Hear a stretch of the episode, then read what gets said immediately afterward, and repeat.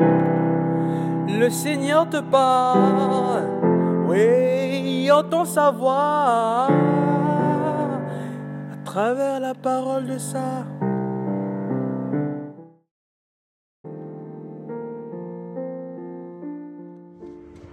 Bien-aimés dans le Christ, à ceux et à celles qui veulent voir Dieu, nous, chrétiens et chrétiennes, avons la responsabilité de le montrer à travers les œuvres du Christ.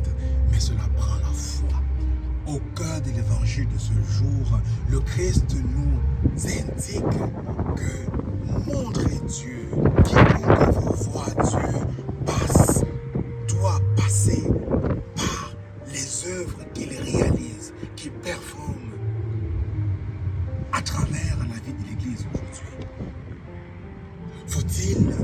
Encore que nous, comme chrétiens et chrétiens, nous soyons capables de percevoir ces œuvres du Christ.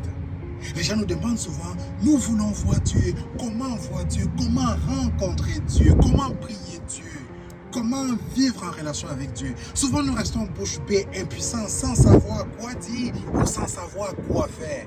Pourtant, dans l'écriture, particulièrement dans l'évangile de ce jour, le Christ nous dit qui voit les œuvres que je réalise, voit le Père, reconnaît le Père à travers ses œuvres. Bien dans le Christ, lorsque nous guérissons les malades, nous imposons les mains au nom de Jésus-Christ.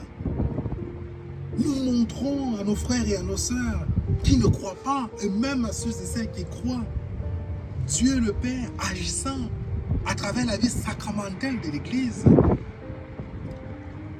Lorsque nous apportons à nos frères et à nos sœurs la nourriture spirituelle, le pain eucharistique, aux malades, aux aînés qui ne peuvent pas se déplacer, nous leur montrons ici l'action et la présence de Dieu à travers les œuvres du Christ.